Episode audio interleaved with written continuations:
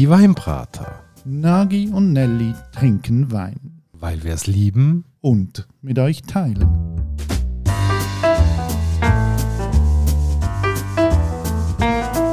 Hoi Nagi. Ciao Nelly und hallo liebe Hörerinnen und Hörer. Heute mit einer weiteren Folge von Die Weinbrater. Nelly, bist du gut heimgekommen gestern? Sehr gut bin ich heimgekommen. Wir sind da zusammen ein bisschen in eine Beiz reingehockt. Du hast mir ein Besuch gemacht in meiner Wohnregion. Ja. Und ähm, das ist uns natürlich wahnsinnig kreativ, wir sind nichts besser in den Sinn gekommen, als zusammen ein Gläschen Wein zu trinken. Ja, ich finde, es hat sich aber auch gelohnt. Und äh, wir sind ja wirklich in einer coolen Ecke gesessen. Im Opus. Das Opus ist äh, ein Restaurant mit Bar, mit Weinbar, das ich wirklich schätze. Ein sehr innovatives Konzept. Coole Weinkarten mit tollen Weinen. Mit Restaurantpreisen, aber auch mit Preisen für zum Mitheinen. Das heisst, du zahlst dann weniger. Und es hat natürlich maßgeblich auch die Folge, wo wir jetzt gerade da am Aufnehmen sind, beeinflusst. Ja, weil, wenn wir natürlich dort im Restaurant hocken, dann gehen wir die Weinkarte durch und durch ab und dort hat uns etwas angelacht. Ja, es ist nicht einmal eine grosse Flasche, es ist einfach ein gewesen, aber wir haben gefunden, hey komm, Experiment, wir kaufen das, wir nehmen es mit und probieren es. Und vor allem halt das Halbeli, wo voll in der Range innen ist, auch, wo wir uns jetzt geben als Preisrange für die Weinbrater. 12,50 Franken, 50, also die Grossflaschen werden 20 Franken. Ähm, Gassenpreis absolut zahlbar und aus einer Top-Weinregion aus Frankreich. Aus dem Loiretal in Sancerre. Dort, wo man sagt, kommen die besten Sauvignon Blanc von der Welt her. Richtig, da nimmst du jetzt natürlich gerade etwas auf. Es gibt ja auch den Herr Hugh Johnson, der Verfasser vom äh, grossen Weinlexikon. Und er hat mal gesagt, dass nie auf der Welt der Sauvignon Blanc feinere und komplexere Wein ergibt, als dort, wo der Fluss Loire den Kalk- und Tonhang durchschneiden tut. Im Gebiet von der oberen Loire. Das hast du jetzt aber schön rezitiert. Aber viel spannender ist ja eigentlich, ich will schon seit einer Ewigkeit in die Loire, dort, äh, das Gebiet, mal einmal besuchen, anschauen, selber mal spüren, wie das so ist. Und du hast ja auch mal einmal wollen, dort durch und dann irgendwie ist da... Ja, also ich habe es bis auf Tour geschafft, so ein das Eingangstor nachher ins Loiretal und ich wollte durch die Loire, ich wollte die Schlössli anschauen, die dort so rumstehen. Ich habe es leider nicht geschafft, weil ich damals, das ist so der späten 90er Jahre herausgefunden habe, öffentlicher Verkehr in Frankreich ist schon nicht ganz so wie ÖV in der Schweiz. Ja, vermutlich hat sich auch heute noch nicht gross geändert. Und auf der anderen Seite kann man aber auch sagen, wenn man die Loire anschaut, das ist ja schon der Megafluss. Also über 1000 Kilometer lang ist, glaube ich, der längste Fluss von Frankreich, der nachher auch in den Atlantik hineinmündet. Wenn man das Weinbaugebiet anschaut, ähm, sind das irgendwie so die letzten 300 Kilometer, bevor es ins Meer reingeht. Wirklich prägt durch den Fluss, wo ab Sancerre den Rang nimmt, durch Orléans bis ab auf Nantes und dort dann nachher mit einem riesen Trichter im Meer landet. Und dort sagt man auch, die Loire ist äh, 50% plus ähm, von Weissweinproduktion abhängig. Der Rest ist dann Rotwein. Und man unterteilt es in Ost, West und Mitte. Osten und Westen, das ist dann wirklich so das Weissweingebiet vornehmlich, wird aber auch Rotwein produziert. Und äh, heute werden wir uns ja vornehmlich um den Osten tun, nämlich Sancerre, wo wirklich der Sauvignon Blanc die Heime ist. Das ist auf der linken Seite vom Fluss, wenn man das so geografisch anschauen. Und ähm, Sancerre, ja, Sauvignon Blanc kommt aus Sancerre, das ist das Angebaugebiet. Und Sauvignon Blanc gehört ja auch zu den 20 am meisten angebauten Rebsorten der Welt und ist, wenn es um Qualitätswein geht, vermutlich die zweitwichtigste Sorte nebst dem Chardonnay. Wenn wir das gerade aufnehmen wollen, mit Sancerre, sind wir natürlich an einem Ort, wo die Traubensorte zum Ausdruck kommt, aber auch an einem Ort, wo ja eine Gewaltsgeschichte hat. Ja, es ist so ein bisschen, äh, katholische und Protestanten haben sich dort ein bisschen auf den Grind gegeben in vergangenen Zeiten. Und dort hat ja irgendwie äh, irgendein König in Paris oben mal gefunden, alle Protestanten sind böse, die sind dann geflüchtet auf das Sancerre, weil das liegt ja irgendwo so schön auf einem Hoger oben ist noch ein bisschen angenehm zum Verteidigen. Hat dann aber dazu geführt, dass sie dann belagert worden sind äh, und die Burg, die dort oben steht, da gibt's jetzt irgendwie noch einen Turm. Den Rest hat man geschliffen oder eben abgedreht, so dass die Wehranlage nicht mehr brauchbar war. Und dann so hat man dann auch versucht, den ganzen Zufluchtsort ad acta zu legen. Berühmt ist Nordtal ja auch, haben wir schon kurz angeschnitten. Äh, für seine Ferienhäusli. Also der Adel hat sich dort so sein und andere Feriendomizil hergebaut in Form von Schlösser. und man kann wirklich von Ort zu Ort dort und einfach von einem Schloss am anderen dort anschauen. Also auch für Schlossfans gibt es dort einiges zum Anschauen. Ja, vielleicht, wenn wir gerade noch die Schlössli so in der Range hinein, gibt es ja eine tolle Anekdote, dass Wilderadel sich ja dann eigentlich vornehmlich nur noch im Loiretal bewegt hat, in seinen tollen Schlössern und in dieser wunderschönen Gegend.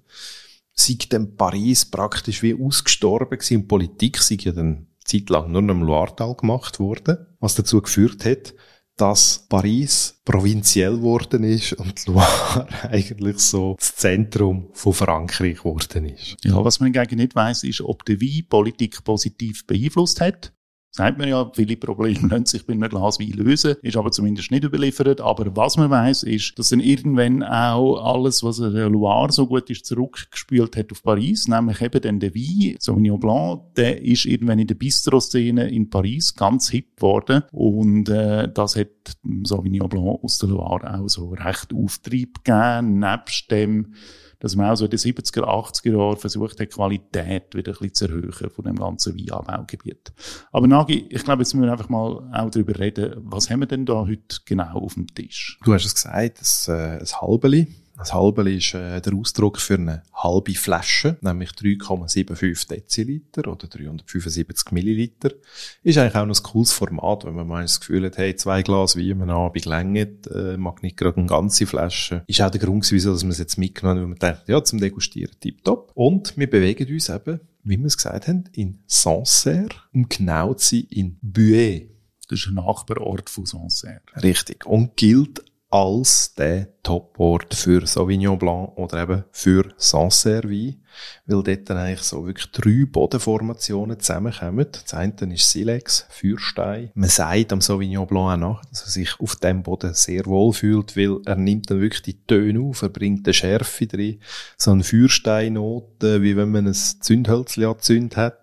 Man hat die Terre Blanche, das sind so die weißen Kreideböden, Kalkstein mit viel Tonanteil und am Schluss natürlich auch noch die Flusssteinkiesel, wo an dem Wein, wo wir hier auf dem Tisch haben, den Namen gegeben hat, Le Gaillot. Und du, liebe Nelly, ich glaube, hast dir auch mal eins den Weinbetrieb mal genauer angeschaut? Es ist ein Familienbetrieb, ähm, heute geführt von Jean-Max Roger und seinen beiden Söhnen, dem Thibaut und dem Etienne. Und die Wurzeln von diesen Familie die gehen recht weit zurück. Also erstmals namentlich erwähnt, so im 17. Jahrhundert. Dann ist die Familie aus einer bäuerlichen Tradition herausgekommen. Sie haben sehr lange einen Mischbetrieb gehabt. Also einerseits hat man sich um Wein gekümmert, andererseits hat man sich aber auch um Tiere gekümmert. Ich finde, dass sie das auf der, ihrer Homepage noch ganz nett erklären, wie das früher war. Nämlich so, der Mann schaut nach den Weinen, die Frau nach den Ziegen offenbar damals die Arbeitsteilung gewesen. Und dann, so in den 70er, ist dann der Jean-Marc äh, Roger selber, äh, hat den Betrieb übernehmen von seinen Eltern und hat dann gefunden, mal, ich glaube, das, was ich da vor mir habe, das hat ein riesen Potenzial. Ich höre jetzt auf mit der ganzen Tiergeschichte ich mache nur noch Wein auf meinem Land und hat angefangen, Qualitätswein herzustellen. Ja, und aus diesen vier Hektaren, wo er angefangen hat, ist mittlerweile ein anständiger Betrieb geworden mit äh, über 30 Hektar Rebland. 34 Hektare sind es genau, wovon 28 eben Appellation Sancerre, also wirklich in dem Kerngebiet drin. Heute mit der Flasche, die wir hier haben, äh, Le Gaillotte wo halt wirklich für die Flusskieselstein steht, also eine Mischung aus Kreide und Ton. Und Kreide, muss man ja sagen, ist eigentlich eine absolut beliebte Unterlage im Weinbau weltweit. Nur hat ja Frankreich sozusagen eine Sonderstellung, weil vom ganzen Kreidekalk, was es gibt auf der Welt, ist vielleicht 5% an der Oberfläche und von diesen 5% sind 90% in Frankreich, könnte man jetzt mal so vereinfacht sagen. Also die lieben Franzosen haben da einen guten Startbonus bekommen. Aber das ist auch toll für uns, weil wenn ich hier auf die Flasche schaue, bin ich jetzt gespannt, was wir da mitnehmen können. Und mich würde jetzt interessieren, jetzt haben wir darüber geredet, wie da geschaffen wird, was gemacht wird. Wie findest du die Verpackung? Ja, Etikette, so klassische französische Etikette mit so ein viel Schnürli-Schrift drauf. Ich glaube, da wird man so ein bisschen Tradition insuinieren. Hm, für mich funktioniert die Art Etikette nicht mehr so gut, weil sie einfach äh, beliebig sind. Jeder macht es ein bisschen so in Frankreich. Aber ich glaube, in dem Fall muss man sagen, es geht weniger um, um die Gestaltung von der Etikette. Es sind alle Infos drauf. Und ich glaube, wir schauen jetzt einfach mal, was in der Flasche drinnen ist. Mir passiert das selten, aber ich bin gerade glücklich. Wieso bist du glücklich? Weil ich schon lange nicht mehr einfach einen Wein probiert habe, wo, wo mich einfach abholt. Du meinst so als Zufallsgriff und jetzt etwas, was du nicht erwartet hättest? Ja, ich meine, ich habe den Winzer nicht kennt. Ähm, wir haben in die Karte hineingeschaut im Restaurant und haben gefunden, ja komm, Loire, weil eben noch nie dort gewesen oder eben nicht wirklich können durchreisen Ja, schauen wir es an. Muss ich wirklich sagen, ich finde das echt gut. Das ist ein wunderschöner Wein. Ich finde, der überrascht einem gerade mit allen Geschmacksrichtungen, die man so kann haben bei so einem Wein. Es ist zuerst fruchtig, nachher einem schönen Säure im Gaumen, nachher bleibt es trocken im Abgang. Das Schöne an dem ist, dass er all die Ebenen, die so ein Wein kann haben, wunderbar miteinander vermischt. Die Nase ist wahnsinnig duftig. Du hast so ein bisschen Wacholder, Rhabarber, du hast aber auch so die Zitrusseite. Also ein bisschen das Exotische mitgetragen, was man am Sauvignon nachher am Sauvignon Blanc. Ein Gaumen, das Einzige, was ich nicht teile, ist, ich finde, er hat nicht massiv Säure. Er hat sehr ähm, eine, eine unterschwellige Säure. Er hat wirklich eine gewisse Trockenheit. Er hat eine Mineralität.